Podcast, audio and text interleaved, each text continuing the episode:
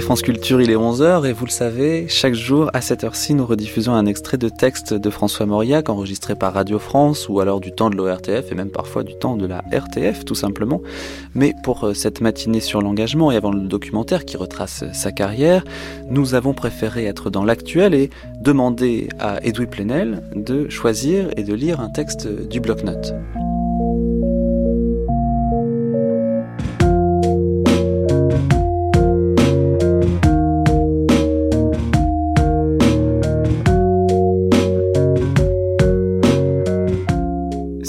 29 mai 1954. Saisie de l'Express. Je doute s'il existe pour la presse un crime d'indiscrétion, mais il existe un crime de silence. Le jour du règlement de compte, nous ne serons pas accusés d'avoir parlé, mais de nous être tus. D'autres parleront du Mauriac badin, du Mauriac léger, du Mauriac blagueur, taquin, moqueur, parfois méchant. Moi, je voudrais vous parler du Mauriac politique. Je pense qu'il y a un malentendu dans notre réception lointaine du bloc-notes. Nous nous promenons dans le bloc-notes, nous lisons les passages sur Sagan, nous nous amusons avec tout cela. Et nous oublions ce qui a fait son succès à l'époque. Et son succès à l'époque, c'est une constante, c'est un fil entêté, un entêtement à toujours revenir sur le même point, depuis le début, où que ce soit trouvé le bloc-notes, depuis la table ronde, en passant par l'Express et le Figaro littéraire et la suite. Et cet entêtement, c'est la question coloniale. Et c'est une question d'aujourd'hui. C'est une question qui fait retour aujourd'hui. Alors cette constante, la saisie de l'Express y faisait allusion, on la trouve dans ce passage, par exemple, qui montre les haines, la violence. Jeudi 5 février 1953, je découvre à des signes souvent imperceptibles que mes articles du Figaro, pas ceux du bloc-notes. Là, c'est dans les chroniques du bloc-notes, mais il parle de ces articles du Figaro, troublent des intérêts puissants. Tout un système de sonnettes d'alarme se déclenche. Ne vous occupez pas du Maroc. Ce mufle que je viens de chatouiller inconsidérément appartient à une très grosse espèce. On me glisse à l'oreille. Il y a de grands intérêts en jeu. Je manque de sérieux, je ne sais pas de quoi je parle. Vous êtes un enfant, au fond. Oui, peut-être. Alors cette constante, cette affaire, on la retrouve, et je continue. Plus tard, mais bien plus tard, quand tout le monde prend conscience de ce dont Mauriac nous avait prévenu à l'époque. La gangrène dans la République, la torture, la légalisation de la torture, comme aujourd'hui, les États-Unis, Abu Ghraib, vous connaissez. Mauriac, il sonnait, il sonnait la cloche, le tocsin, depuis, des années. Mais nous sommes en 57, c'est la bataille d'Alger, c'est perdu. Et il dit ceci, fin mars 1957, il est à Malaga. La politique et ses crimes, durant des siècles, n'ont concerné que les grands. Elle est devenue notre affaire aujourd'hui. Quand nous en avons à l'individu qui répond au nom de Mollet, Guy Mollet, président du Conseil, au nom de Lacoste, Robert Lacoste, le socialiste qui s'occupait de l'Algérie, quand nous en avons à l'individu qui répond au nom de Mollet, au nom de Lacoste, nous nous dressons contre une émanation de nous-mêmes. La conscience de Cain est devenue la nôtre. Voilà, pour moi l'histoire du bloc-notes, c'est comment la politique rattrape un homme. Comment la politique rattrape un homme couronné de succès, quand même. Le prix Nobel, l'Académie française, la richesse, la notoriété. Il pourrait être tranquille, il pourrait blaguer, il pourrait passer à autre chose. Eh bien non, la politique est venue lui taper sur l'épaule. Pas la politique partisane, pas la politique électorale, la politique, celle qui nous concerne, la politique qui dit des questions de fond, des enjeux essentiels pour nous tous. Et c'est aussi une leçon d'aujourd'hui. Il le dit à un moment. Il rappelle qu'au fond, il s'est engagé, évidemment, dans les années 30, qu'il s'est engagé pendant la guerre, qu'il n'a pas pactisé avec la collaboration avec tous ceux, toutes ces élites qui ont sombré. Mais nous sommes en octobre 55. Pourquoi, dès la libération, me suis-je rendormi? Il constate qu'il laisse faire. Et il dit ceci. Cependant, à Madagascar, en Asie, en Afrique, je voyais se dresser peu à peu la réalité sanglante d'une politique menée par des gouvernements, de coalition bien sûr. Il n'empêche que le parti de la vertu y collaborait en nombre et gaillardement. Les malgaches s'en souviennent. Je me bouchais les yeux. Il faut leur laisser le temps, me disais-je, de faire leur classe d'hommes d'État. Mais certains appels, certains reproches ne me laissaient plus dormir. Ce fut alors que le monde m'accorda sa suprême couronne. Que je puisse prétendre au prix Nobel, cette pensée ne m'était jamais venue. J'en fus secrètement accablé. Faux modeste, bien sûr. C'est l'heure où Polycrate, alors Polycrate, le tyran de Samos, homme comblé, qui jette un joyau qui lui servait de sceau, mais il va le retrouver ensuite. Et c'est l'histoire que raconte Mauriac. C'est l'heure où Polycrate arrache l'anneau de son doigt et cherche pour l'y jeter une eau profonde qui ne le rendra plus. Or une rencontre me frappa. Je recevais le prix Nobel le jour, et presque à l'heure, où à Casablanca, une foule misérable tombait dans le traquenard qui lui avait été tendu. À mon retour, un dossier irréfutable m'était apporté comme une réponse à ma secrète prière au milieu des fastes de Stockholm, qu'il me fut permis de rendre à la mer ce trop bel anneau que la fortune me passait au doigt. Désormais, je fus engagé.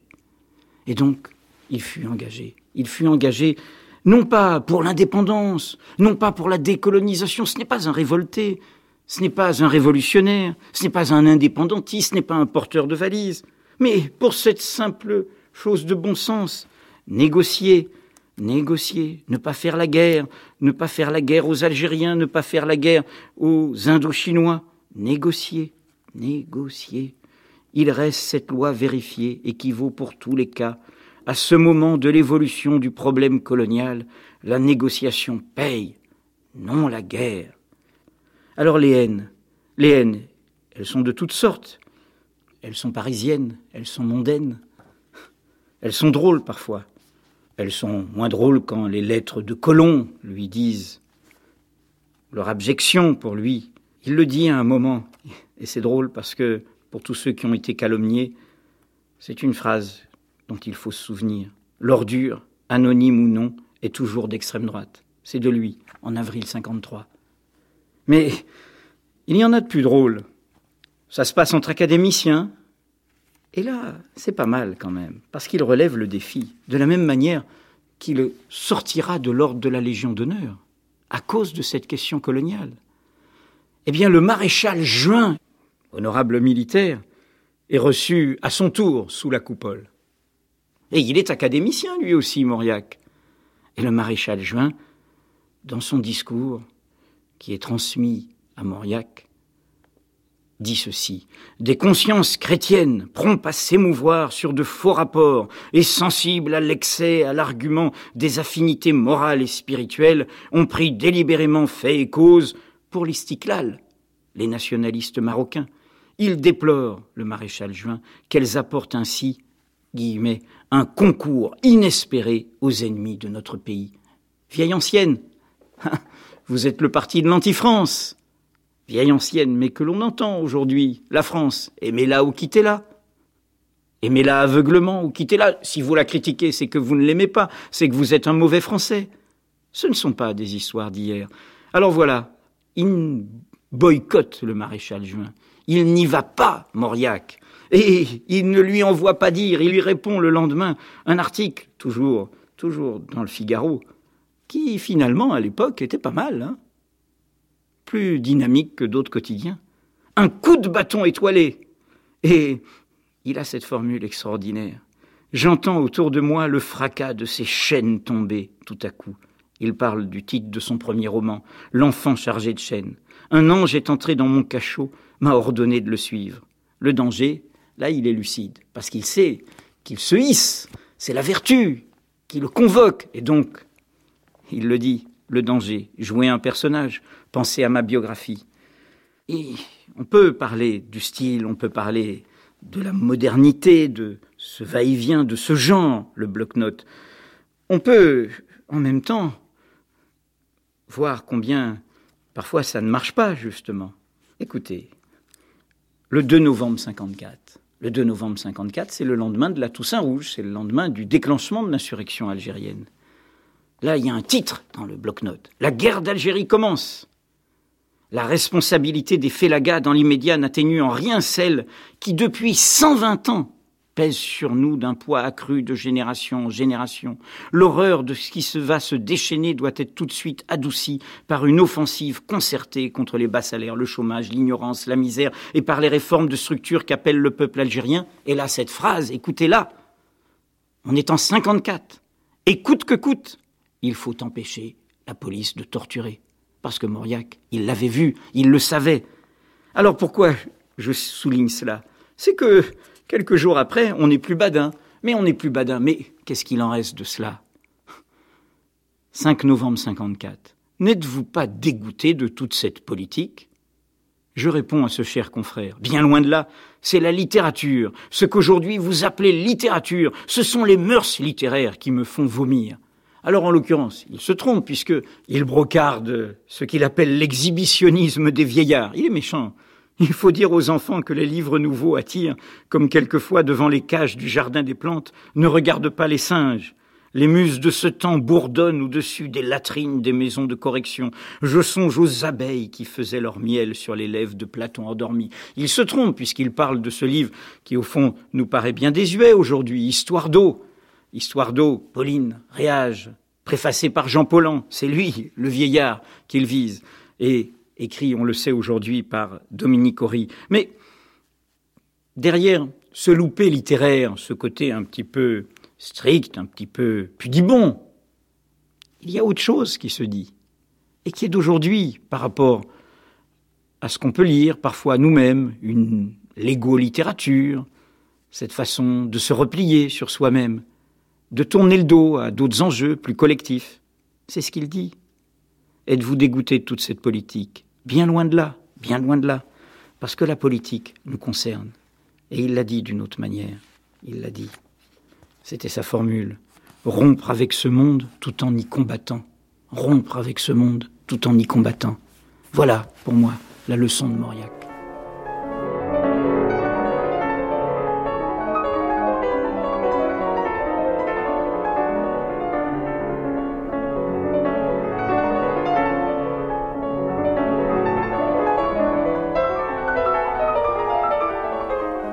Merci Edoui Plenel pour cette lecture qui est aussi un point de vue, tout comme le journalisme de François Mauriac était aussi toujours un point de vue éditorialisé, stylisé, et c'est ce que nous vous proposons d'entendre dans ce troisième documentaire, dont le titre reprend celui d'un ouvrage de Philippe Baudor, François Mauriac, La plume dans la plaie. C'est donc une émission de Mathieu Garrigou-Lagrange et Jean-Claude Loiseau.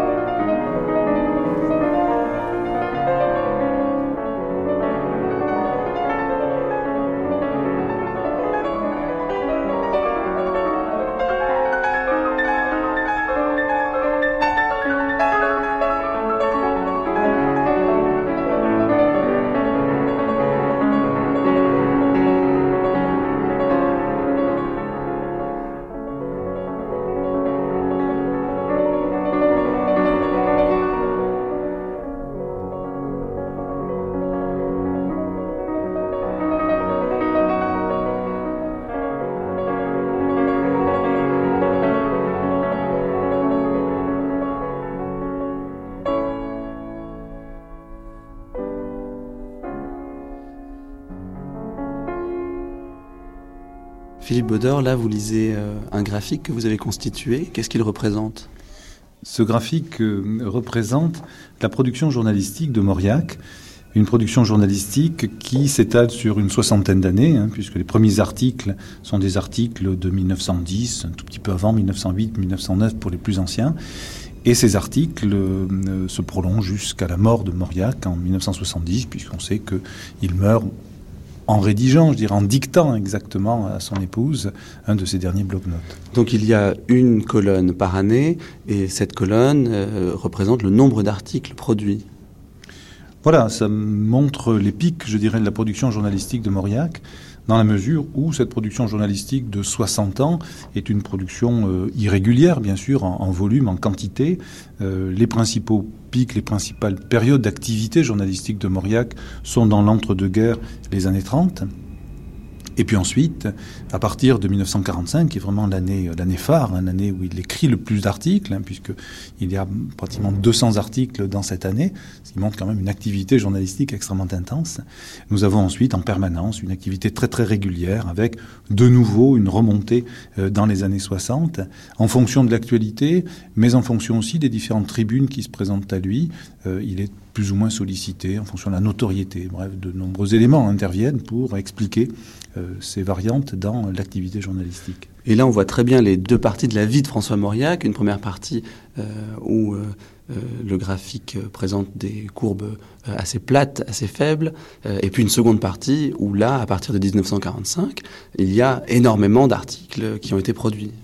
C'est vrai sur un plan quantitatif. En même temps, ce qui est intéressant à travers un graphique comme celui-ci, c'est de voir que l'activité journalistique a été continue. Il n'y a pas de rupture, il n'y a pas d'interruption. On a souvent effectivement euh, représenté euh, cette euh, dualité de l'œuvre de Mauriac, le romancier d'abord, le journaliste ensuite. N'oublions pas que alors qu'il est journaliste et journaliste très lu et très réputé dans les années 40-50, il continue à être romancier. N'oublions pas non plus qu'alors qu'il est un romancier au plus haut de sa notoriété, de sa gloire, il est dans les années 30 un journaliste aussi très très lu. c'est l'époque de son entrée à l'Académie française et c'est l'époque de ces grandes tribunes. Je dirais que quantitativement, euh, c'est un élément qui se, qui se visualise, hein, qui se voit très très nettement sur le graphique, mais une analyse plus qualitative euh, nous amènerait à prendre en compte l'intérêt des articles eux-mêmes et la répercussion de ces, de ces articles dans le public. Et je dirais qu'il faudrait aussi prendre en compte les différentes tribunes qui s'offrent à lui. Euh, on peut dire globalement qu'il y a un certain nomadisme journalistique dans l'entre-deux-guerres, hein, dans la mesure où il a certes un certain nombre de tribunes privilégiées, l'écho de Paris, euh, le Figaro, hein, très vite dans les années 30, Le Gaulois, euh, dans l'immédiate après Première Guerre mondiale, puis ensuite euh, Paris Soir, par exemple, hein, au moment de l'approche de la Deuxième Guerre mondiale, 7, temps présent, donc un nombre relativement important de tribunes, alors qu'après la Deuxième Guerre mondiale, Mauriac écrira essentiellement, publiera essentiellement dans le Figaro, dans le Figaro littéraire, et bien sûr aussi dans l'Express, hein, puisque c'est toute euh, l'aventure, toutes les tribulations du bloc-notes hein, qui va passer euh, de la table ronde à l'Express, puis de l'Express au Figaro littéraire. Écrire pour lui relève d'une mission. C'est une vocation euh, au sens strict du terme. Laurence Granger. Et il cherche à s'exprimer dans le plus grand nombre de tribunes possibles pour répandre ses idées, agir sur l'opinion, et il est prêt à collaborer à n'importe quel périodique. Euh, pourvu qu'il puisse s'exprimer librement. Et la liberté, pour lui, euh, c'est une condition sine qua non. Euh, il donne autant, quand même, c'est significatif, des tribunes libres. À Paris Soir, ce sera des libres opinions. Le chapeau du bloc-notes dans l'Express, il est marqué François Mauriac, académicien, commente librement les événements de l'actualité. Et quand sa liberté est menacée, il n'hésite pas à démissionner. Et c'est vrai qu'on pourrait rajouter à cette énumération un certain nombre de publications, la revue Montalembert, la revue des jeunes, Burdigala, la plume politique et littéraire, et je ne donne là que quelques titres au hasard dans la liste immense des périodiques auxquels François Mauriac a collaboré. Alors ces articles, bien sûr, restent un peu moins connus que par exemple le bloc-notes qui viendra plus tard, mais ils sont le signe d'une chose, Mauriac aimait écrire pour les journaux et les revues indépendamment de l'aura que cela pouvait lui lui apporter. Et c'est sûrement pour cela que l'essentiel des recherches universitaires aujourd'hui euh, concernant l'écrivain sont à propos de cette œuvre journalistique, et Jean Touzeau notamment, qui a édité la plupart des blocs-notes de François Mauriac chez Bartilla, reste euh, l'une des références de ces jeunes chercheurs. Alors, il a commencé très tôt, euh, et dans un article du Figaro littéraire numéro spécial du centenaire, il a expliqué que pour lui, sa vocation de journaliste était euh, due à deux impératifs. J'ai des idées à défendre et ensuite j'ai des enfants à élever. Alors quand il commence peu avant la guerre de 14, à faire du journalisme, c'est essentiellement des idées à défendre, parce que il est dans une feuille de chou paroissiale, il est là à titre bénévole, et il est pris dans un contexte électoral et local. Mais qu'est-ce qui est le plus important finalement bah, Pour lui, euh, je pense que c'est quand même les idées à défendre. Hein. D'ailleurs, euh, arrondir les fins de mois, ça ne vient qu'au bout d'un certain temps, quand il est dans les années, euh, disons, début des années 30, et auparavant, il est passé par un autre journal où il fait figure, là encore, d'éclaireur de droite qui prend parfois des positions de gauche, c'est le fameux Gaulois, où il euh, fait carrière dans les années 1919-1921. Et là, il se mêle vraiment, pour la première fois, de politique. Dès le début, il fait du journalisme politique. Il ne fait que du journalisme politique. Bah, dès le début, il fait du journalisme politique. Il fait du journalisme politique à au journal de Clichy, au Gaulois. Et quand il arrive à l'écho de Paris, dont il sera le chroniqueur pendant un moment, c'est aussi du journalisme politique. Et plus il avance dans la carrière, plus il euh, prend parti. évidemment, euh, euh, on connaît les années 30, on connaît en particulier la collaboration qu'il a donnée à 7 et puis à temps présent un journal, disons dans un premier temps dirigé par les dominicains de la Tour Maubourg, euh, des éditions du Cerf, etc. Et puis ensuite euh, repris par des laïcs au moment où Rome, le Vatican, a trouvé que les positions de Seth étaient un petit peu marginales ou un petit peu extérieures à l'orthodoxie. Mais ce journalisme politique, même si après il a fait ce qu'on pourrait appeler des journalismes parallèles, ou pour, alors pour gagner un peu d'argent, il rendait compte des livres, il en a fait également, si on peut considérer que travailler pour la NRF, pour la revue hebdomadaire, c'est du journalisme. Hein. On peut discuter de, disons, de l'exactitude de cette étiquette, mais enfin, il faisait quand même, il était rétribué quand il rendait compte des pièces de théâtre qui tenaient l'affiche à Paris, ce qu'il a fait d'abord à la revue hebdomadaire et puis ensuite à la NRF. Donc, euh, on, peut dire que il a joué sur les deux tableaux tout de suite. Et il lui est arrivé parfois, en particulier euh, à la fin des années 30, de publier dans des journaux vraiment très différents d'esprit. Il a collaboré par exemple à Gringoire, il a tenu la chronique des livres, il a été l'envoyé spécial du journal au moment des accords euh, Laval-Mussolini, il a euh, participé euh, à, des, journaux catholiques, donc il a, il a constamment joué sur les deux tableaux à partir du moment où il s'est un petit peu détaché du roman. Et pour lui, on peut dire que le second souffle est venu non pas du théâtre qu'il croyait être sa voie de, disons, de refuge, hein, sa seconde voie, mais c'est venu du journalisme où il a compté de plus en plus à la fin des années 30 et en 1944, Pierre Brisson du Figaro a voulu faire de lui l'éditorialiste dans une époque où les journaux étaient réduits au format de confetti, eh bien Mauriac était un privilégié parce qu'on aurait aimé qu'il donne euh, plusieurs éditoriaux par semaine, mais quand il en avait donné trois, ça lui paraissait suffisant parce qu'il lui fallait toujours un petit peu de recul sur l'événement. C'est pas un journaliste euh, d'information, c'est un journaliste de commentaires. Il lui faut une petite distance. Et cette distance idéale, il l'a trouvée avec l'Express, qui était un hebdomadaire, et avant évidemment, pendant une campagne électorale, de devenir quotidien, mais là, il l'avait pleinement. Une semaine, c'était l'idéal pour lui. Pour nous, Mauriac, pour nous, d'abord pour les directeurs, c'est-à-dire Jean-Jacques Servan-Schreiber et François Giraud. Jean-Daniel. Pour nous, c'était à la fois le grand honneur et le grand rebelle. Le grand honneur parce que c'était son nom qui était là qu'il était le transfuge.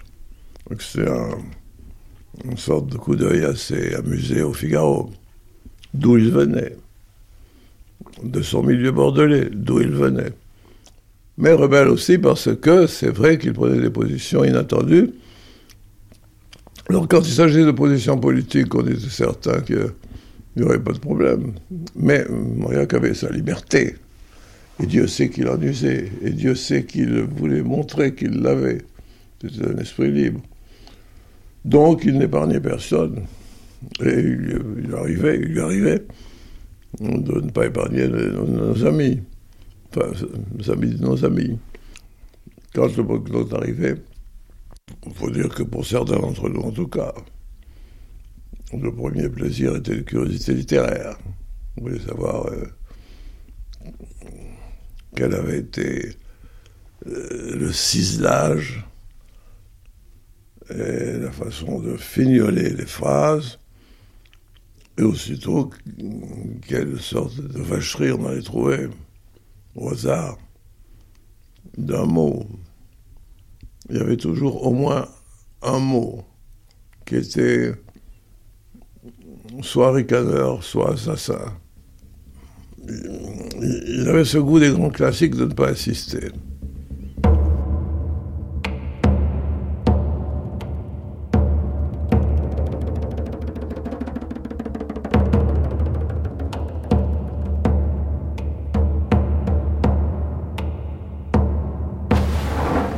Je reviens un petit peu sur euh, les deux raisons que vous donnez au début. Oui. L'engagement et puis euh, euh, le besoin d'argent. Il va en parler beaucoup de ça, du refus du journalisme alimentaire. Pour lui, ça va être quasiment un étendard, alors que certains de ses amis lui disent ah mais finalement tu as tu as besoin d'argent, tu as qu'à donner un article.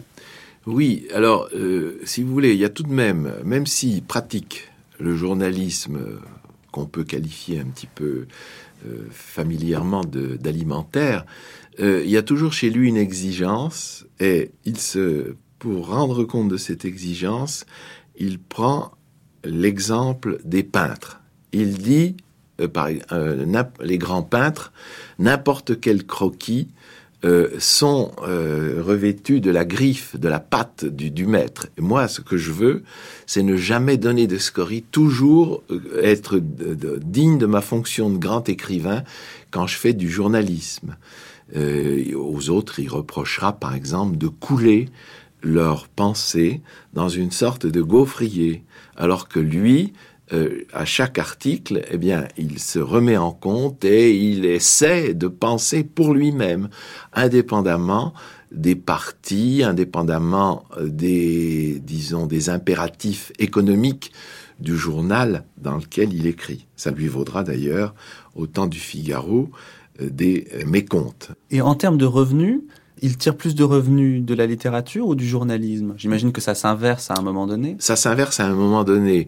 Euh, pendant très longtemps, il est l'enfant chéri de Grasset et il doit, euh, même si euh, Mauriac prétend que Grasset l'exploite, je pense qu'il est assez bien. on n'a pas de chiffres, hein, bien sûr, mais enfin, c'est quand même des, un des écrivains les mieux payé par euh, Grasset. Et puis, euh, quand il arrive euh, au Figaro, bon, il a un chauffeur, par exemple, hein, ce qui est un signe. il n'a jamais conduit de sa vie, mais le Figaro met à sa disposition une voiture. Même quand Mauriac s'en va à Malagar, il a un chauffeur. Donc, il y a des avantages considérables. Et au moment où il arrive à l'Express, alors là, comme c'est pour Servan Schreiber et euh, Françoise Giroud une euh, sorte de garantie merveilleuse d'avoir un, écrivain de renom comme Mauriac, alors là, l'Express fait vraiment très bien les choses et je crois que il a été particulièrement bien. Euh, donc c'est après le prix Nobel, puisque le prix Nobel Mauriac a une vieillesse dorée et il n'aurait pas besoin de ce que lui apporte le journalisme pour vivre très largement. Mais là encore, il estime que c'est de son devoir de continuer à euh, dire ce que pense un esprit libre, et puis surtout, euh, pour lui ça a de un sens, hein, rendre un témoignage chrétien, puisque euh, quand il collabore à témoignage chrétien, il souligne qu'il ne peut pas y avoir de plus beau nom pour un journal que celui-là. Donc il adhère tout à fait à ce titre. Mais il négocie ses contrats. Enfin, est-ce que c'est quand même une préoccupation importante? Il n'a pas tellement, à partir du moment où il est aussi euh, recherché, il n'a pas tellement à négocier ses contrats. Les propositions viennent d'elles-mêmes. Hein, c'est un petit peu comme euh, une vedette euh, du football de nos jours. Hein, avoir avoir François Mauriac dans son équipe journalistique, c'est quand même considérable pour un journal qui se veut à grand tirage comme l'Express.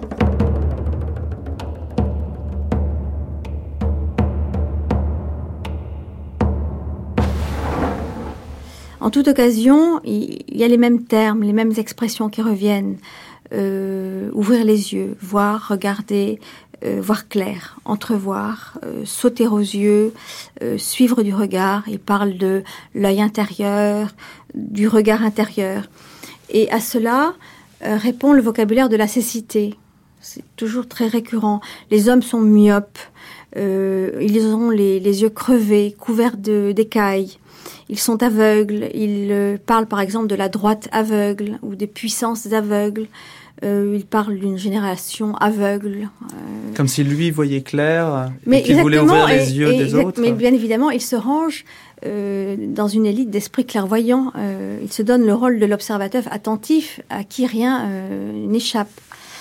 Il se représente une humanité qui triche, qui, qui porte le masque tous, écrivains, politiciens, simples particuliers, mentent aux autres. C'est quand même assez flagrant. Euh, et, à eux-mêmes. On a affaire à un monde euh, qui est faux, truqué. Tout n'est qu'apparence trompeuse. Euh, et de même, l'histoire, la, politique résulte de manipulations occultes, d'un complot même, ourdi par des maîtres invisibles. Et Mauriac, lui, veut dépasser ces apparences, percer à jour le mensonge. C'est quand même un petit peu étrange ce discours bah, il a été aussi très influencé par tout le complot maçonnique euh, dans, dans, les années, dans les années 30. Influencé dans quel sens? Il, voit toujours des, des trames, un mensonge. C'est peut-être le côté noir, effectivement, de, de sa vision humaine. À ce moment-là, euh, il décide de prolonger euh, sa survie en tant que grand écrivain en faisant parler de lui dans la presse, à un moment d'ailleurs, il faut le dire, où euh, la presse attire beaucoup d'écrivains. Dans les années 30, hein, si on faisait la liste de tous les, écrivains qui sont journalistes, eh bien, on, on, verrait que tout le monde est là, hein, ce qui est une grande différence avec l'époque un petit peu de vache maigre dans laquelle on vit aujourd'hui. Donc, pour lui, c'est, si vous voulez, un moyen de euh, tout en ayant, euh, comme je vous le dis, à cause de l'urgence de l'heure, des idées à, faire passer, hein, c'est-à-dire des idées essentiellement euh, de lucidité face à ce qui se passe en Europe, d'abord en Allemagne.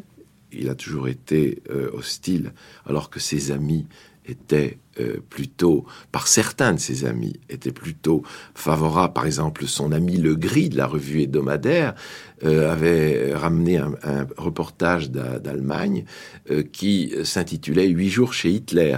Eh bien, Mauriac, qui rend compte de ce, livre, dit qu'il est un peu grisé. Hein. Son ami est un petit peu grisé et lui reste très lucide. Et puis, il y a d'autres, alors que, par exemple, au moment des accords Laval, il pensait que la carte de Mussolini pouvait être joué contre Hitler. Il comprend très vite, après l'Éthiopie, que Mussolini est un dictateur un peu moins dangereux qu'Hitler, mais enfin qui est très euh, perturbant pour l'Europe. Euh. Et puis alors évidemment, il y a ce grand virage de sa pensée politique au moment de la guerre d'Espagne. Euh, alors qu'au début de la, guerre civile espagnole, Mauriac est plutôt du côté de l'ordre, hein, c'est-à-dire contre les, déterreurs de carmélites et les fusilleurs de prêtres, il lui suffit que le clergé basque euh, soit mobilisé contre Franco, et puis Guernica arrive, à ce moment-là, il comprend très vite, et, c'est un virage tout à fait caractérisé qu'il fait dans sa vision de la guerre d'Espagne.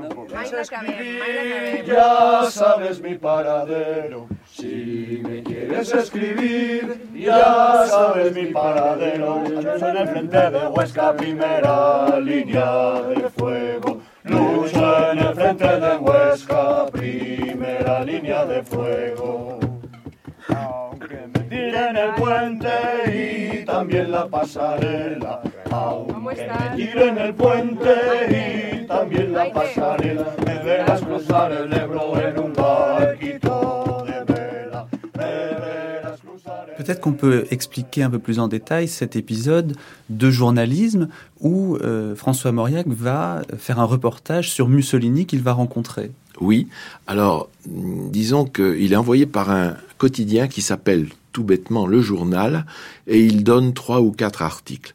Alors, il y a euh, un article qui, si vous voulez, loue euh, les changements, euh, disons, profonds que Mussolini a apporté dans l'Italie, les routes, l'assèchement des marais, enfin ça, tout cela est bien connu.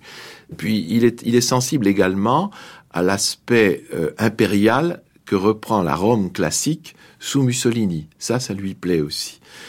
Pour ce qui est des accords euh, Laval, Laval à l'époque, bon, c'est un, un homme, un Auvergnat un peu rusé, et on, Mauriac s'imagine, peut-être un petit peu à courte vue, euh, qu'il est capable de rouler le, dictateur. Donc, euh, il voit ça d'un œil un petit peu favorable. Mais à côté de ça, il y a des reportages tout simplement sur euh, le Vatican, sur l'Église, etc. Il y a un petit détail qui est intéressant, c'est que quand il est à Rome, il rencontre un confesseur qui le comprend, qui le euh, qui l'encourage alors qu'il est tant attaqué par euh, les milieux catholiques pour la vision de ses romans, qui le- lui fait confiance et qui lui dit qu'il n'a pas à s'inquiéter, euh, évidemment, euh, ça, ça compte pour lui. Donc, vous voyez, c'est assez peu de choses quand même. hein, et on peut dire que Mauriac n'aura jamais été un reporter, euh, comme le sera son fils d'ailleurs, Claude, qui lui euh, euh, fait du reportage parfois. Mais Mauriac, euh, François, non. C'est un accident dans sa carrière. Il traque les signes. Il, voit beaucoup. Enfin, lorsqu'on lit euh, Mauriac, on voit les mots signes, les mots indices, les mots décryptés. Euh, ces petits mots euh, permettent de mettre à nu une vérité. Euh, il va dévoiler des sentiments cachés. Il va démasquer les tireurs de ficelles, par exemple. Alors, avec cette conception du monde, on comprend que l'esprit critique est fondamental. Très tôt, il veut déjà percer les secrets les plus intimes de son entourage. Il se décrit comme un enfant euh, qui aime euh, épier, qui aime espionner. Il est à l'affût, aux aguets. C'est vraiment malgré lui, où qu'il soit, dans des cafés, dans des théâtres, euh, il, va se mettre à espionner, à regarder les autres. C'est quelque chose qui, qui est malgré lui. Donc, métro, café sont des observatoires de prédilection. Euh, au théâtre, à l'église, euh, il ne va pas s'empêcher de regarder la personne qui est à côté de lui, de, savoir ce qu'elle fait, et euh, aussi de savoir ce qu'elle va penser. Il éprouve véritablement un plaisir. Et il y a du, on pourrait dire, du voyeurisme dans cette attitude. Et cette curiosité se retrouve dans ses articles. Quand il rédige, par exemple, un article littéraire, il va s'intéresser plus à l'auteur qu'à l'œuvre. Ce qui prime à ses yeux, c'est moins la création littéraire que la vie privée, les sentiments intimes des auteurs. Et d'ailleurs, aux œuvres de fiction, il préfère de loin les correspondances, les journaux intimes, euh, les biographies même, les, mémoires, les textes, où euh, les auteurs se confient. Pour lui, ce qui prime avant tout, c'est l'homme. Alors Jean Touzeau, on imagine que François Mauriac, euh, journaliste, grand journaliste, éditorialiste, a aussi un peu théorisé ce que c'était que de faire du journalisme.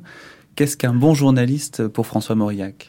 Alors, un bon journalisme, il en a parlé euh, plusieurs fois, en particulier dans très tôt euh, après la libération, dans une chronique pour les jeunes filles de l'école normale. Et alors là, il prend euh, des contre-exemples, il prend des exemples de repoussoir. Le vrai journalisme, d'abord, c'est quelqu'un qui se fait écouter. hein. Il a une formule assez drôle. C'est quelqu'un qui est capable de prendre euh, son lecteur par les boutons de la veste et ne pas les lâcher. C'est ça le, d'abord la première qualité du journalisme. Mais pour ce qui est des idées à défendre, il faut premièrement ne pas être le journaliste attaché à un parti. Il n'y a pas de journaliste godillot, si je puis dire. Hein, et on ne doit pas servir un parti. Mauriac a toujours été exemplaire de ce point de vue-là. Sauf peut-être certaines petites périodes, mais il a, euh, il a fait du journalisme militant. Mais enfin, quand il faisait du journalisme militant, c'était euh, pour notre République, c'était pour des gaullistes qui n'étaient pas toujours d'accord avec le général de Gaulle. Donc, euh, il avait tout de même une certaine distance. Deuxièmement, ne pas être inféodé non plus aux intérêts économiques d'un journal. Euh, et là, on peut citer euh, quelques exemples de ce qui lui est arrivé de désagréable au Figaro quand il avait euh, attaqué On ne badine pas avec l'apéro. Hein. vous savez qu'à une certaine époque, on a voulu écarter de, de la vie politique les lobbies qui ont toujours pesé d'une façon ou d'une autre, les lobbies de l'alcool en particulier. Et Mauriac a publié donc cet article et immédiatement, dans la semaine qui a suivi, à la direction du Figaro, on lui a dit attention, attention, euh, vous allez nous retirer euh, des contrats de euh, publicité, puisque les grands groupes d'apéritifs faisaient de la publicité dans le Figaro. Donc, il a été en quelque sorte victime de sa liberté à ce moment-là. Et le troisième euh, journalisme auquel se rattache Mauriac et dont il veut être un exemple, c'est un journalisme qui, qui, ne prend conseil que de lui-même, qui suit euh, ses inspirations, quitte à passer pour une girouette quand il, ça ne le gêne pas à partir du moment où ces changements de cap sont justifiés par une nécessité intérieure qu'il perçoit à la lumière de son analyse des événements. Alors c'est ça le bon journalisme pour lui. Oui, c'est toujours euh, la même chose. C'est malgré lui. Il faut qu'il pénètre les secrets, se mettre à la place des autres. Donc c'est le, thème de l'empathie euh, qu'on aborde là. Euh, et naturellement, comme romancier, François Mauriac a l'habitude d'imaginer des personnages, de leur prêter des sentiments, des idées, euh, des manières de penser qui ne sont pas les siennes. Et cela lui donne un avantage considérable. Il va se mettre mieux que personne à la place d'un autre et se demander ce, que peut bien penser l'autre. Et vous dites également dans votre thèse, même pour un, vous citez François Mauriac dans votre travail en disant, même pour un romancier euh, dont c'est le métier de se mettre à la place d'autrui, il n'est pas toujours aisé d'imaginer ce qui se passe sous le crâne d'un jeune communiste. Exactement. Il va se demander ça euh, il va aussi se demander euh, qu'est-ce qui peut se passer derrière dans l'esprit d'un tueur de la cagoule, euh, d'un collaborateur, d'un antigoliste, par exemple. Il faut que il, se, faut qu'il se mette à la place des autres, et ça, ça aiguise beaucoup sa lucidité, son esprit critique. il étudie de l'intérieur la psychologie d'autrui, voit comment fonctionnent tous ces mécanismes et cette faculté d'empathie est inséparable euh, de son esprit critique. Elle l'aide à prendre euh, ses distances par rapport à ses propres opinions. Il se libère de ses certitudes, ainsi et de ses partis pris. Donc il entre volontiers dans la peau même de ses adversaires. Il va comprendre ce que on va lui reprocher. Euh. C'est un esprit excessivement malin. Je voudrais vous demander, Monsieur Mauriac, comment vous procédez pour rédiger ces notes, si elles sont un jaillissement que vous ne révisez pas ou si au contraire vous vous livrez à un certain travail de retouche Je me livre à un très sérieux travail de retouche. En réalité, et c'est pour cela que ça me sera très difficile de vous en lire d'inédite, en réalité, je note certains événements de ma vie publique ou privée en style télégraphique, quelquefois euh, sous une forme extrêmement euh, brutale et même féroce. Et alors, euh, quelques jours avant de le, de le publier à la revue, je reprends tout cela, je le rends, si vous voulez, comestible. Il y a un grand travail à faire. C'est une trêve, c'est une spontanéité toute apparente. En réalité, elles sont extrêmement travaillées. Bon, Mauriac, grand journaliste. Philippe Baudard est un journaliste euh, qui ne bouge pas. Hein. Ce n'est pas un grand reporter. Hein. Mauriac n'est pas Joseph Kessel, Mauriac n'est pas Albert Londres. Hein. Euh, Mauriac se nourrit euh, de... Mais c'était déjà le cas dans la guerre d'Espagne. C'est-à-dire que les réseaux, les relations, les contacts qu'il peut avoir, et d'autre part, sa capacité à analyser, à sentir, à, pour utiliser un mot qu'il utilise lui-même fréquemment, à flairer hein, l'événement, lui permettre d'être au cœur de l'événement sans forcément être sur place. Hein. Je crois que c'est ainsi qu'il faut, le, qu'il voir. Son engagement se fait ailleurs, il se fait donc à Paris. Est-ce qu'il y a des, des journalistes qui l'admirent, que François Mauriac va admirer? Français ou étrangers, mais plus vraisemblablement français, puisqu'il ne devait pas lire tellement la presse étrangère, si? Euh, Non, je pense pas qu'il lisait la presse étrangère, sauf peut-être dans les revues de presse qui étaient traduites, parce que Mauriac n'était quand même pas un polyglotte. Hein. Il, parlait un peu l'allemand, mais enfin, euh, il n'a jamais brillé par euh, ses qualités d'ouverture sur les langues étrangères. Qu'est-ce qui... ça, vous me posez une question qui demande réflexion. Quels sont les journalistes qu'admirait Mauriac? Est-ce qu'il aimait le reportage aussi? Parce que lui fait de l'éditorial, mais est-ce qu'il aimait lire les reportages? Oui, oui, il aimait lire les reportages et euh, il aimait lire les grands reporters. Par exemple, je crois qu'il admirait Joseph Kessel.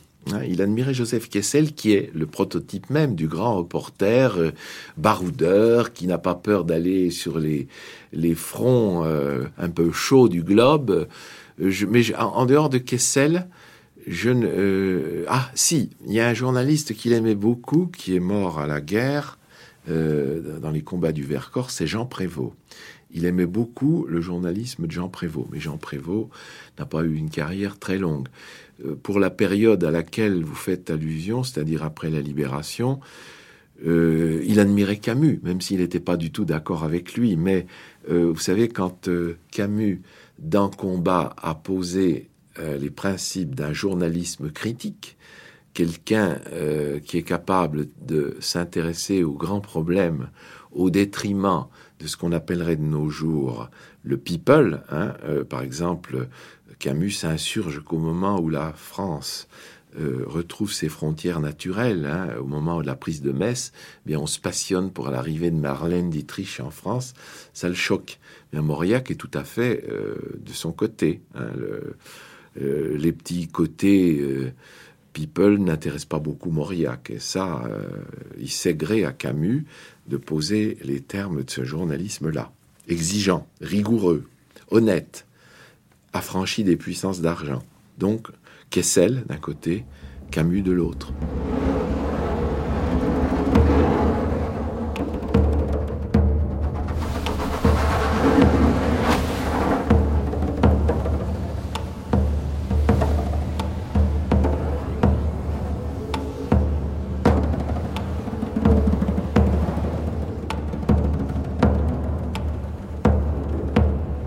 Pierre Briand, peut-être pourriez-vous nous expliquer ce que c'est que le Cahier Noir, euh, qui est une œuvre euh, importante pour François Mauriac C'est une œuvre importante pour François Mauriac.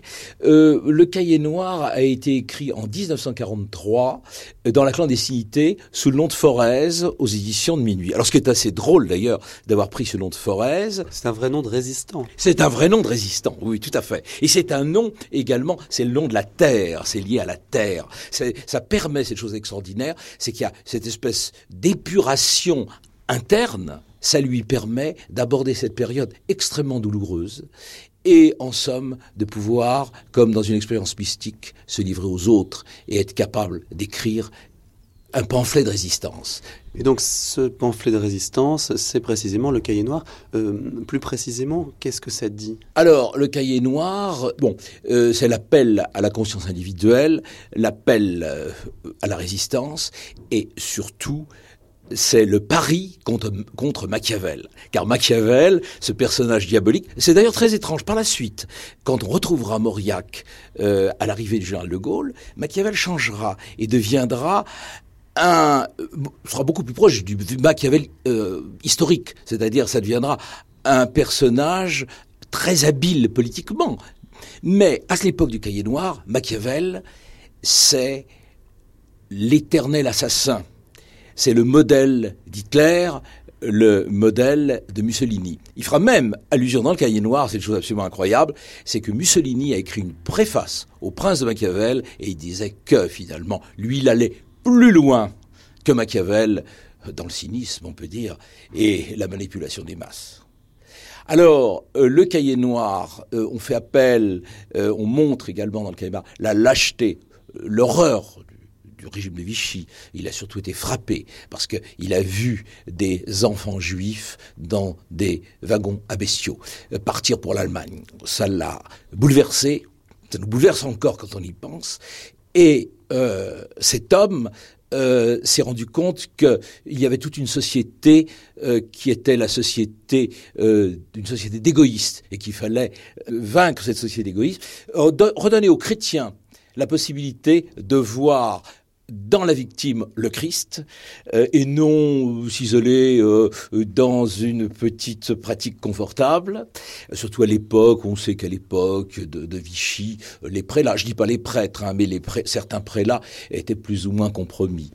Également, il lutte également contre tous les faiseurs de l'époque et il contre notamment Henri de Monterland et qui traite de prince du Chiquet.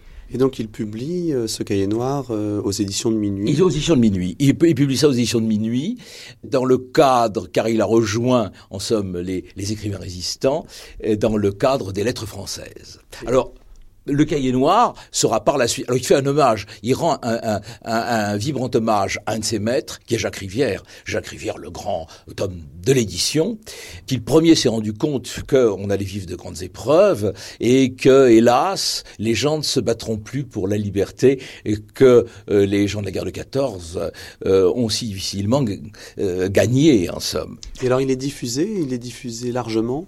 Oui, il est, il est, diffusé largement, mais, mais, mais clandestinement. Et alors à ce moment-là, Mauriac commence à avoir des gros ennuis. Il est obligé de se cacher. Il y a des il risque des voies de fait, euh, notamment par l'équipe. Il y a un certain Poulain, par exemple, euh, proche de, de Brasillac, qui veut, si j'ose euh, aujourd'hui, je dirais qu'il veut lui faire sa fête. Il est obligé de se cacher, il est obligé d'aller chez des amis, les Blanzas, rue des Arènes, tout à côté de chez Pouillan d'ailleurs. Hein. Ensuite, il partira à Weimar, dans la propriété de sa femme, là, vers Hermenonville, euh, et euh, Paris sera libéré, mais Weimar sera encore aux mains des Allemands. Euh, il se cachera chez les voisins et Jean Mauriac et Claude Mauriac, ses, ses enfants, viendront le chercher dans une euh, voiture la présidence du Conseil, il passe du jour au lendemain de l'ombre à la lumière, car le général de Gaulle, le lendemain, l'invite à déjeuner, et c'est vous de quoi on parle? On parle de la composition de la future Académie française, qui pour les deux hommes, c'est-à-dire général de Gaulle et euh, François Mauriac, devait être le Parlement des cerveaux. Mais comment se fait-il qu'il n'ait pas été plus inquiété tout de même? Est-ce qu'il pouvait encore publier? Euh, On sait qu'il on n'osait pas trop le toucher. On n'osait pas trop le toucher parce que tout de même, il avait, il avait un grand, un grand lectorat. Euh, ainsi, par exemple, l'extrême droite avait suscité une conférence.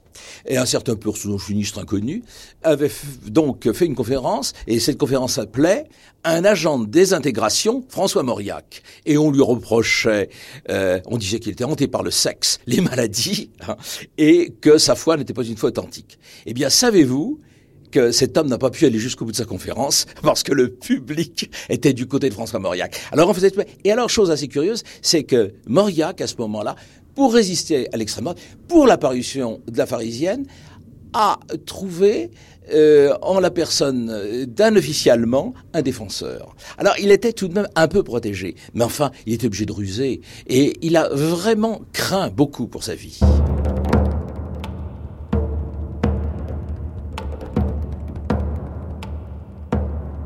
Alors, quelles sont ses relations avec euh, des gens comme Pierre Brisson, par exemple, le directeur du Figaro, ou les autres personnalités du Figaro? Eh bien, euh, évidemment, euh, selon les époques, on peut dire que Mauriac, quand il revient au Figaro après la libération, il peut à peu près tout se permettre parce que Pierre Brisson a besoin de lui, il relance son journal et euh, on peut dire aussi que les éléments les plus droitiers du Figaro ne sont pas encore, n'ont pas encore fait surface.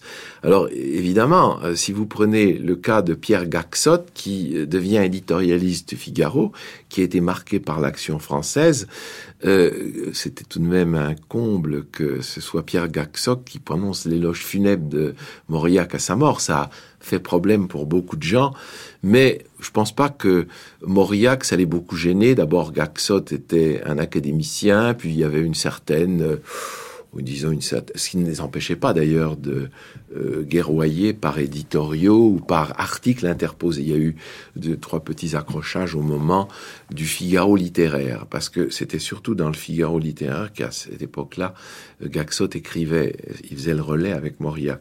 Mais auparavant, euh, Mauriac s'accommodait fort bien, et d'ailleurs, c'était une sorte de euh, position qu'il avait fait adopter à Pierre euh, Brisson, puisque Pierre Brisson était tout à fait d'accord pour, pour inviter, vous savez que Sartre, par exemple, a donné, euh, après la libération, des reportages sur son voyage aux États-Unis. Il en a donné à Combat et il en a donné Figaro. Et Mauriac trouvait que d'ailleurs que ceux de, du Figaro étaient beaucoup plus intéressants que ceux de Combat. D'ailleurs, euh, Brisson voulait accueillir également Camus. Il a, il a même donné euh, la parole à Camus un certain temps. Ça n'a pas duré longtemps, mais enfin, il y a eu cette, euh, cette tentative pour faire du Figaro, et surtout du Figaro littéraire, un magazine qui n'a pas paru tout de suite après la libération. Le Figaro littéraire, ça revient, je crois, en 46. Il y a eu à peu près un an d'intervalle. Mais euh, la coexistence était voulue par Pierre Brisson lui-même. Et ça s'est, ça s'est un petit peu gâté au moment des conflits coloniaux. Mais ça ne s'est pas encore trop gâté au moment du Vietnam, de la guerre de, d'Indochine. On ne parlait pas de guerre du Vietnam à ce moment-là, parce que Mauriac était plutôt du côté de la temporisation. Il faut laisser aux ministres MRP le temps de faire leurs preuves, il faut leur pardonner, etc. Mais il a compris assez vite, et à ce moment-là, on est entré en, en conflit. Mais jusqu'en 51, euh, il y a un article, je crois, au moment où reviennent les cendres du fils du général de Lattre Tassigny, euh, Mauriac euh, n'est pas un anticolonialiste. Il le deviendra sous l'influence de son ami Robert Barra, le président des intellectuels catholiques, qui, en quelque sorte, lui fait découvrir euh, les dessous des cartes. Mais il a quand même des ennemis au Figaro. Ah, il a certainement des ennemis au Figaro, mais bon, ses ennemis au Figaro, euh, euh, c'est une puissance au Figaro Mauriac, hein euh, c'est une puissance. Je prends violemment parti, n'est-ce pas? Et alors, dans le dernier volume du bloc-notes, il faut bien voir quelle époque c'était. Enfin, vous l'avez, aussi jeune que vous soyez, vous l'avez vécu tout de même ce temps de l'OAS, n'est-ce pas? Nous l'avons oublié. On oublie très, on oublie beaucoup l'histoire récente. On, veut l'oublier. Ça a été une histoire horrible, enfin vous, vous vous le rappelez. Et on était entouré tout de même d'ennemis, enfin d'ennemis. J'appelle ennemis les gens qui veulent vous tuer, enfin, n'est-ce pas? Et moi, ça a commencé très tôt parce que quand je me suis mêlé des affaires, vous savez, c'est au moment de mon prix Nobel, là, quand je, je, suis entré dans la bataille du, à propos du Maroc. Vous savez, j'étais encore au Figaro à ce moment-là. Eh bien, je vous assure que, que c'est eu tort ou raison, c'était une autre question, n'est-ce pas? Mais enfin, j'ai, en prenant parti dans le, dans, dans le problème qui se pose à ce moment-là au Maroc, j'ai eu l'impression que je, vous savez, que je touchais à des intérêts on, sent très bien. J'ai dit quelque part que l'impression que, le château eut le, le museau d'un le, mufle d'un tigre, vous savez, tout à coup, on, recevait, j'ai reçu des, des, menaces terribles. Et d'ailleurs, le maigre du Breuil a été assassiné, euh, Mendes France a failli l'être, n'est-ce pas? Vous savez, hein, je me rappelle que je me rappelle que j'avais des discussions avec mon, mon, cher euh, Pierre Brisson à une certaine époque. Pierre Brisson qui était très anticommuniste, n'est-ce pas? Et, et, je lui disais, c'est à droite que l'on tue. Je lui disais, c'est à droite que l'on tue. Et bien un beau jour, il m'a dit, vous aviez raison. Philippe Baudor, quand on pense à François Mauriac, journaliste, on pense à l'engagement. Et l'engagement, pour lui, est beaucoup associé à la question de la décolonisation à quel moment est-ce qu'il va commencer vraiment à prendre conscience ou plutôt euh, à mettre sur la scène journalistique la question de la décolonisation? Alors, pour ce qui est de la décolonisation, une rupture très très forte et en même temps idéale, je dirais, pour un romancier ou un dramaturge euh, qui ne met pas en scène sa vie, mais qui ensuite la reconstitue dans ses écrits et, qui donne, je dirais, aux biographes qui viennent ensuite des éléments aussi pour la reconstituer et la mettre en scène. Un moment très très fort, c'est bien sûr euh, l'attribution du prix Nobel en décembre 1952, euh, puisque Mauriac l'a écrit, l'a noté et ce fait est absolument incontestable et constitue un tournant très très important euh, dans ces années-là. Euh, c'est alors qu'il part pour Stockholm alors qu'il est au, plus haut euh, de sa notoriété mondiale, alors qu'il va recevoir cette récompense qui consacre l'ensemble de son œuvre de romancier, mais aussi de journaliste, hein, puisque dans le, le compliment, je dirais, euh, qui accompagne et qui justifie l'attribution du prix Nobel, l'œuvre de journaliste est très fortement marquée. Donc, dans ces moments-là, euh, se déroule à Casablanca un certain nombre d'émeutes qui sont très très durement réprimées. Et Mauriac, euh, aussitôt informé de ce qui se passe à Casablanca, est très fortement touché. Et la coïncidence, je dirais, de ces deux éléments va profondément le marquer. Il est informé alors qu'il est à Stockholm. Il est informé alors qu'il est à Stockholm. Et il est informé avant de partir hein, de, la situation euh, qui se déroule euh, qui se, euh, au Maroc. Et il, est informé au moment où il est à Stockholm. Et je dirais que la, fête, la joie, la, célébration, tout l'hommage qui lui est rendu à ce moment-là va très fortement se lier dans son esprit à cette blessure euh, profonde aussi euh, que vont représenter euh, les différentes répressions des émeutes de Casablanca. Donc ça, c'est un nœud tout à fait important dans son engagement concernant très précisément la décolonisation, pour le dire de façon très très large, c'est-à-dire son engagement dans l'affaire marocaine et ensuite, bien sûr, dans le prolongement de cette affaire marocaine, dans euh, les événements d'Algérie.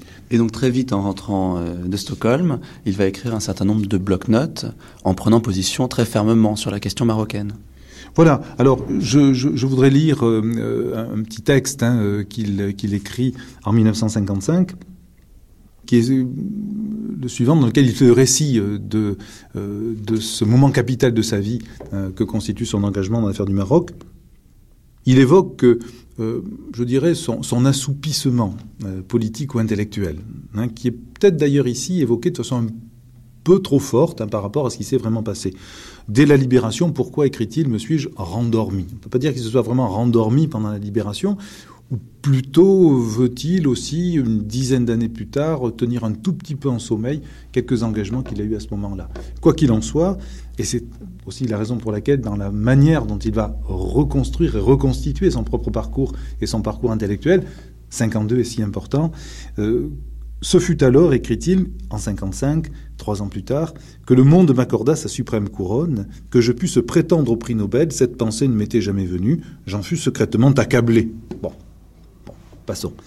C'est l'heure où Polycrate arrache l'anneau de son doigt et cherche pour l'y jeter une eau profonde qui ne le rendra plus.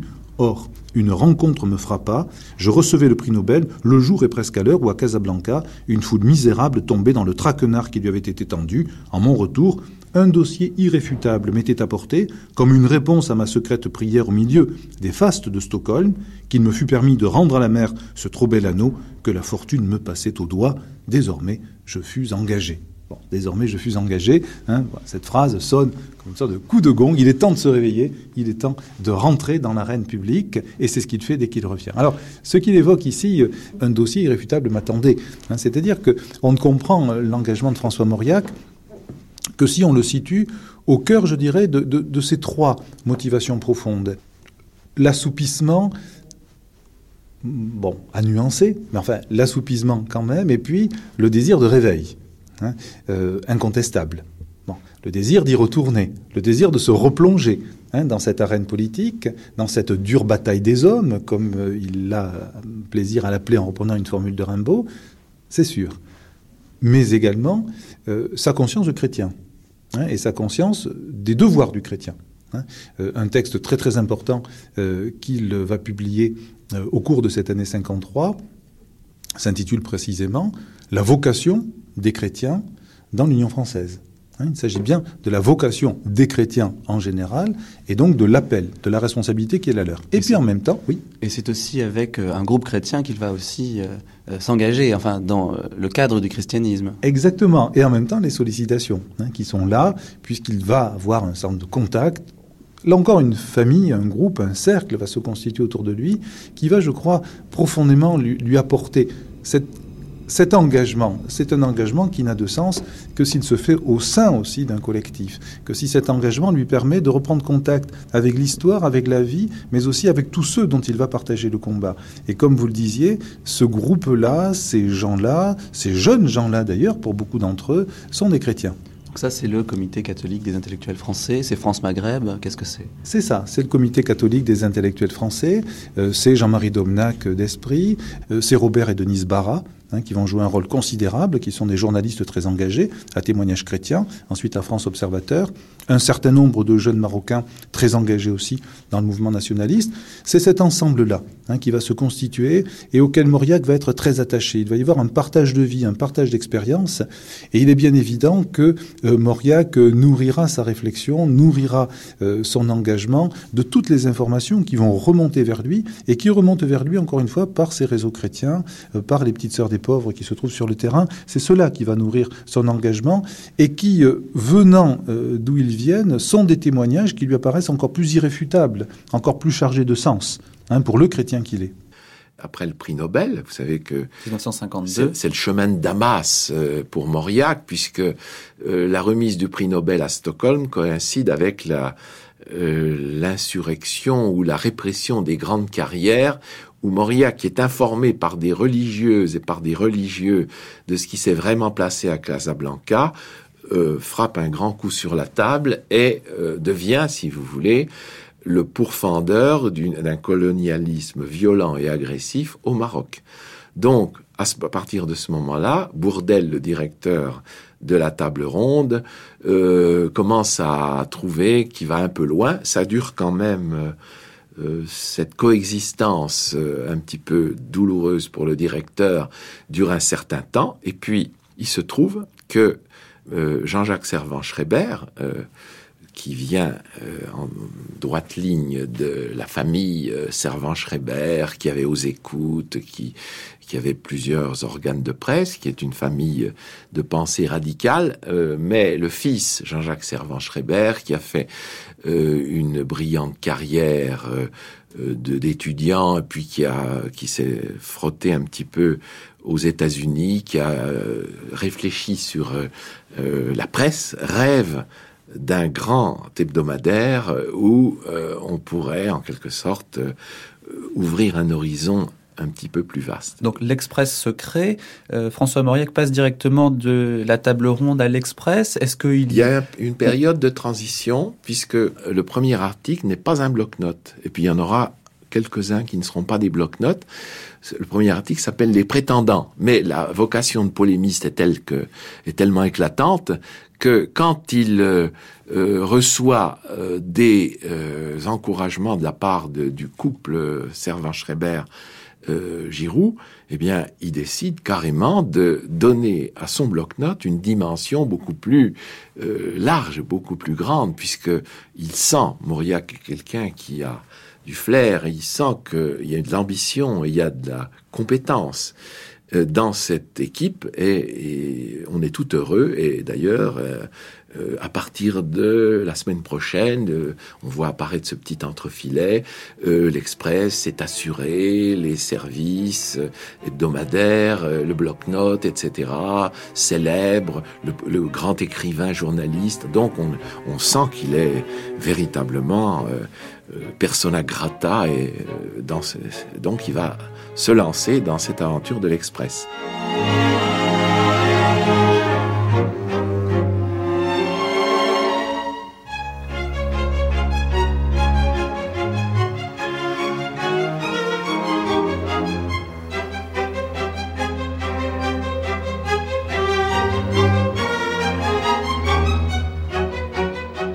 Puis il y a une jubilation aussi à faire partie euh, de la jeunesse et effectivement de cette nouvelle C'est ça. Et alors il, dit d'ailleurs, euh, je vais connaître les joies de l'adultère en regardant euh, l'immeuble du Figaro euh, au rond-point des Champs-Élysées, puisque l'Express n'est pas très loin, donc il y a ce côté un petit peu illicite, il se mêle à, une équipe de rédaction qui n'est pas de lui et qui, compte, qui aime, il aime bien les risques, il aime bien en quelque sorte cet affrontement. Et, il va avoir ce qu'il n'a pas pu avoir à la, table ronde, puisque euh, des écrivains comme Malraux, comme Sartre, comme Camus seront parfois les invités de l'Express, parfois euh, plus ou moins longuement d'ailleurs.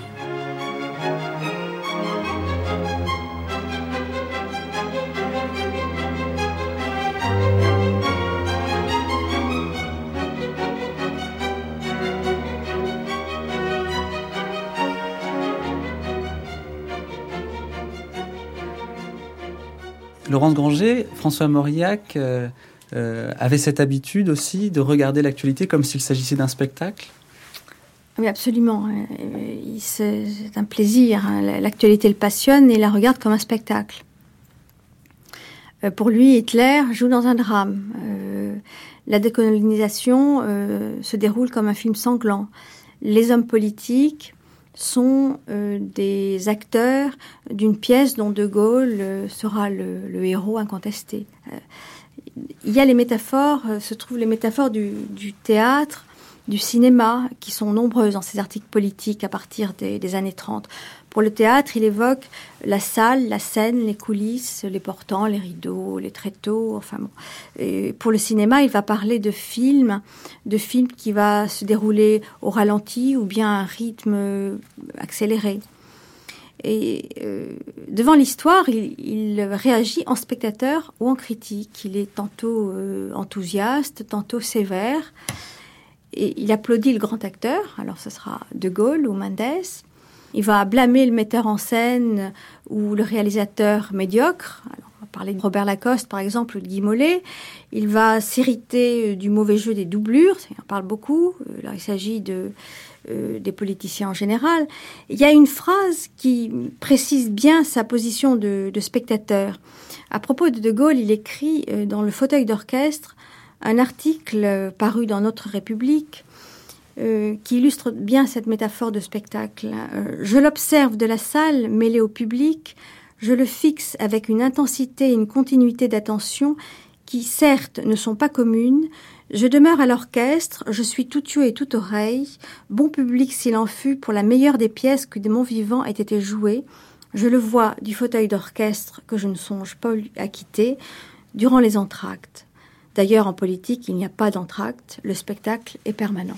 Oui, la deuxième phase, donc après 58, d'une certaine manière, cette deuxième phase a été en quelque sorte anticipée euh, par l'année 1956. Je veux dire par là que les événements d'Algérie prennent un tour euh, encore plus tragique et d'une certaine manière euh, angoissant pour François Mauriac à partir du moment où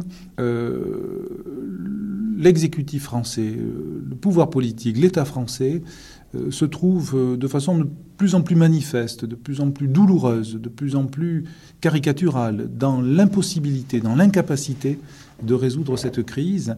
Et ce qui va profondément inquiéter, bouleverser Mauriac à ce moment-là, c'est d'assister à une certaine déliquescence hein, du pouvoir en France, de l'État en France, euh, je dirais que euh, autant euh, son engagement pour Pierre Mendès France est fort jusqu'à la fin de 1955, avec l'espoir qu'il y a là un homme d'État hein, qui peut, avec des difficultés, avec bien des problèmes, et bon, tirer quand même la France du bourbier dans lequel elle continue à s'enliser, autant euh, son combat est fort à ce moment-là, autant sa déception est profonde euh, lorsque, effectivement, euh, les élections accouchent, je dirais, d'un Guy Mollet et d'un Guy Mollet qui va donner le triste spectacle d'une France humiliée le 6 février 56.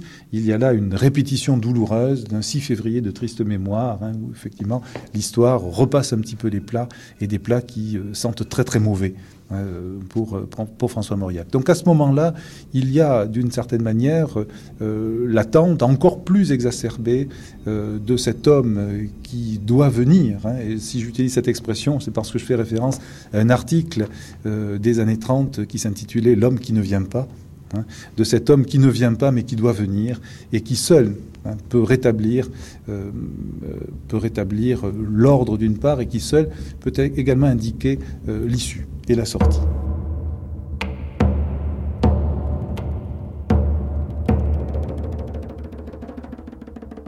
L'unité française se brisait. La guerre civile allait commencer. Aux yeux du monde, la France paraissait sur le point de se dissoudre. C'est alors que j'ai assumé la charge de gouverner notre pays. Le drame de l'Algérie, bouleversant les populations, mettant l'armée à dure épreuve, soulevant sur place une vague d'indignation pour ce qui était du présent, de changement et de fraternité pour ce qui était de l'avenir, a déclenché cette crise nationale, mais de toutes les manières, celle-ci devait éclater. Car depuis douze ans, le régime des partis flottant sur un peuple profondément divisé, au milieu d'un univers terriblement dangereux, se montrait hors d'état d'assurer la conduite des affaires. Alors, bien sûr, euh, en, en 58, en mai 58, après je dirais une demi-seconde, pour le dire vite, euh, d'hésitation ou d'incertitude, hein, euh, car le contexte dans lequel le général de Gaulle accède au pouvoir est un contexte très particulier et qui peut être lourd de signification. Euh, mais très vite, Mauriac écrit J'ai trop longtemps crié pour de Gaulle Hein, pour ne pas tout de suite euh, lui donner mon accord et mon adhésion. Donc là, il y a aussitôt euh, la certitude euh, que d'une certaine manière, l'issue se rapproche. Alors, l'issue, quelle issue? Écoutez, ça a été long quand même, toute l'histoire de l'Algérie. Françoise Giroud, 5 décembre 87. Nous avons été saisis je ne sais combien de fois encore sous De Gaulle. Et, et, comment ça allait tourner avec Salan et avec les autres? Je veux dire, c'était. Après, c'est facile à dire. Je, remarquez, je considère que je me suis trompé. Donc vous ne vertiez pas avec, euh, avec Mauriac d'être inconditionnel du général? Vous qui euh, n'étiez pas nous pour... nous sommes heurtés à un moment donné. Hmm. oui, mais vous, il était toujours à l'Express. Et, Mauriac est parti. Hmm. Enfin, ça ne s'est pas passé en 24 heures. Non, bien sûr. Et vous l'avez regretté?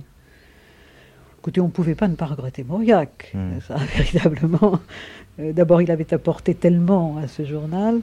Et puis, il, était un homme tellement euh, à la fois divertissant, intéressant. Ça a été tout à fait dommage. Mais bon, ce sont des choses qui arrivent. C'est comme l'histoire d'amour, ça, un jour, ça se mm. termine. Et comment la jeunesse, à cette époque-là, percevait-elle Mauriac? Je crois que, à travers l'Express, elle le percevait très bien. Et que, justement, c'est ce qui a été agréable à, Mauriac, c'est qu'il a il a trouvé sa véritable forme de journalisme et peut-être sa véritable, sa, meilleure forme de talent. Je ne sais pas du tout ce qui restera de Mauriac dans, dans l'histoire de la littérature romanesque, mais je suis sûr que le bloc-notes restera. Hmm. Il vous a appris aussi quelque chose Mauriac, non. Vraiment? Non, ça vraiment rien. J'ai beaucoup aimé l'observer, j'ai beaucoup aimé le connaître. J'ai des souvenirs de voyages délicieux avec lui un jour où je l'ai ramené en voiture de Megève. Il m'a raconté toutes sortes d'aventures de, sa vie. Euh, je ne peux pas dire que ce soit quelqu'un qui m'est enrichi euh, intellectuellement. Non, mais quand vous lisiez ces articles, quand même, est-ce que vous vous disiez, c'est vraiment bien construit, c'est ah, vraiment bien fait, sur le plan journalistique, je tire le chapeau Ça, je comprends. C'est admirable. Mm. Ça ne peut pas être meilleur, mais on, mm. on ne peut pas en tirer des leçons le talent, ça ne se communique pas, malheureusement. Ça ne s'enseigne pas. Hmm. Ça ne s'imite pas non plus. Ça ne s'imite pas. Et sur le plan des idées, il ne vous a pas enrichi Non. Je ne crois pas d'ailleurs que c'est par les idées qu'il était riche. C'est sévère. Non, pas du tout. Oh non, j'ai aucune envie d'être sévère avec lui. J'ai la plus grande admiration pour son talent. Mais je veux dire, ce n'est pas un homme, euh, ce n'est pas un homme d'idées. Mauriac, c'est un homme de forme surtout. Jean Daniel. Je dois dire que l'honneur de, de l'Express, ça a été que jamais ni Mauriac, ni moi-même n'avons été censurés, si peu que ce soit. Il n'y a pas eu d'observation. Il y a eu des réactions. Et des éditos de Jean-Jacques qui étaient plus furieux que d'autres que d'habitude. Je crois même qu'il y a certaines, certaines choses que jamais Jean-Jacques n'aurait écrites. Il a été très loin. Il a parlé de Franco. Il a parlé de, d'un certain nombre de despotes, d'apprentis despotes. Il est arrivé à François Mauriac de me téléphoner avec une voix qui était à peine plus éraillée que la mienne aujourd'hui. Et dans lequel il s'inquiétait, avec une sorte de, frémissement curieux de ce qui se passait autour de... Alors, est-ce qu'on vous embête? Est-ce qu'il y a quelque chose? Euh, Elle n'a rien dit, redoutait beaucoup, euh, Françoise. Et sur mon article, qu'a-t-on dit Il attendait de moi des rumeurs que je lui donnais volontiers. Et de temps en temps, il a fait un jugement. Un jugement, euh, en général, d'autant plus indulgent sur mes, mes articles, qui s'était basé sur une chose très, très simple. De Gaulle pouvait-il faire la paix en Algérie? Grâce, miséricorde, paix à vous tous, de par Dieu le Père et le Christ Jésus notre Seigneur. Parmi les quelques 7000 personnes qui sont réunies ici ce soir, M. Michelet, garde des Sceaux, M. Georges Bidault, M. François Mauriac, tous les trois, côte à côte. Ils vont réciter chacun leur tour des intentions de prière dont ils sont les auteurs.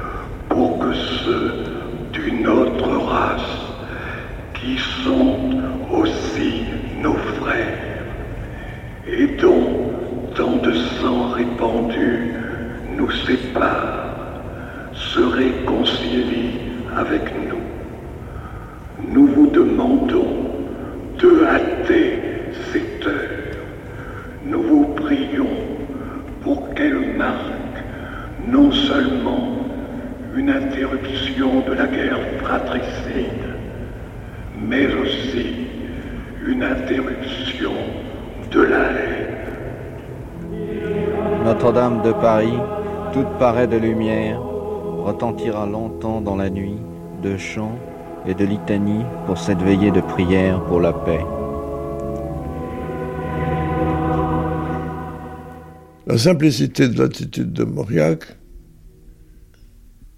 dans le sillage de laquelle je me trouvais totalement, c'était une foi.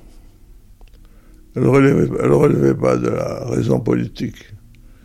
De Gaulle fera la paix en Algérie. Il l'avait dit à des intimes, il l'avait dit à des gens comme Jean Amrouche, comme Maurice Clavel, et surtout comme Barra, qui était un jeune, euh, un jeune catholique fervent, militant, et très proche de, de ces comités France-Maghreb que Mauriac animait. Et donc il y avait le camp des gens qui se disaient il ne peut pas ne pas faire l'Algérie.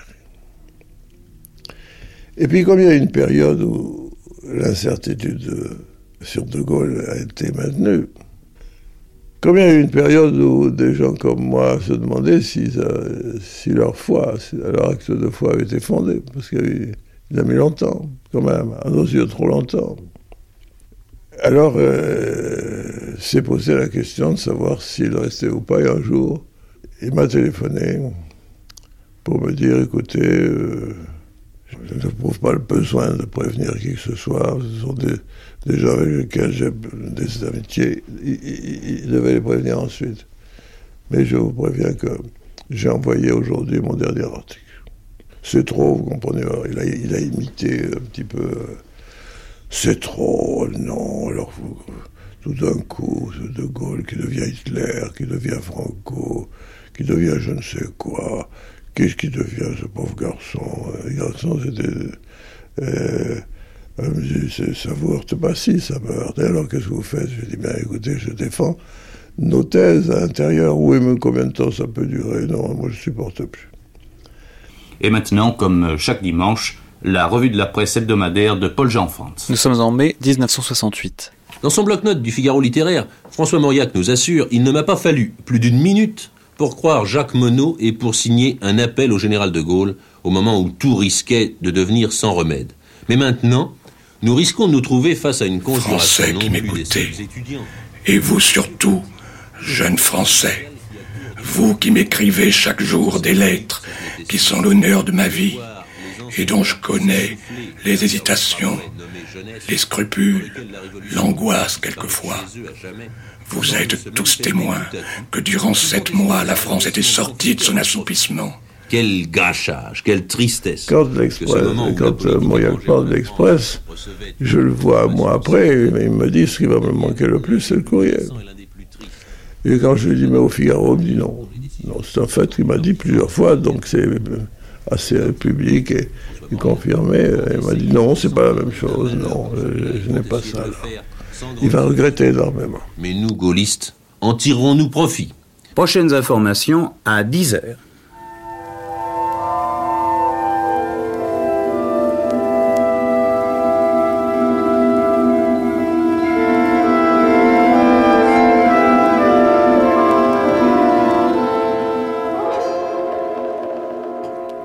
Est-ce qu'on peut dire que c'est le roman de sa vie, le bloc-notes? Mais le bloc-notes a vraiment été le journal au jour le jour d'un écrivain qui euh, voulait mêler toutes ces formes d'expression. Euh, bon, il y a des pages très poétiques dans le bloc-notes. Il y a des pages euh, qui sont tout simplement des polémiques, non seulement d'ailleurs politiques, mais des polémiques littéraires et des polémiques religieuses. Hein. Il a il attaque par exemple le père du ployer qui avait vanté euh, André Breton. Euh, c'est une polémique très violente, mais qui est d'essence littéraire.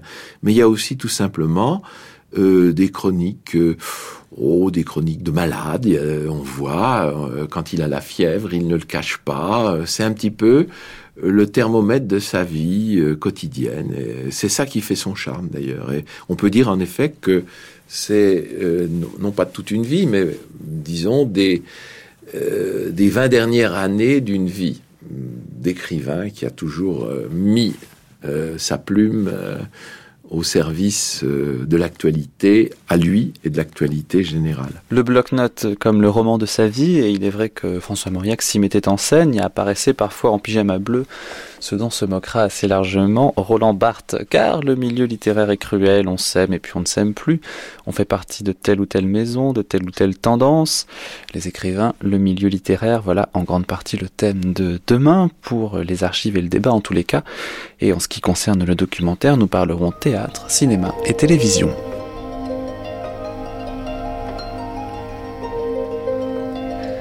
François Mauriac, vous comprenez Une émission de Mathieu Garrigou-Lagrange et Jean-Claude Loiseau, mixage Jean-François Néolier.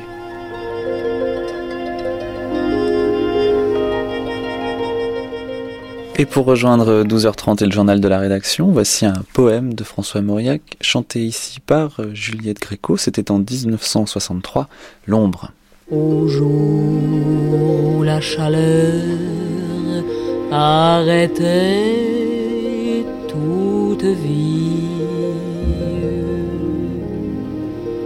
Quand le soleil sous les labours exténués pressait contre son cœur le vignoble muet.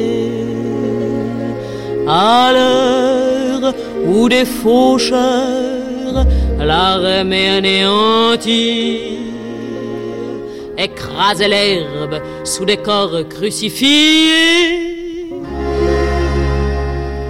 Seul, debout, en ces jours de feu et de poussière, en face du sommeil, accablé de la terre. Assourdi par le cri des cigales sans nombre,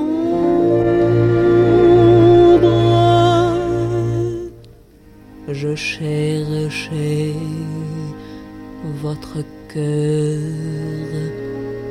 comme je cherchais long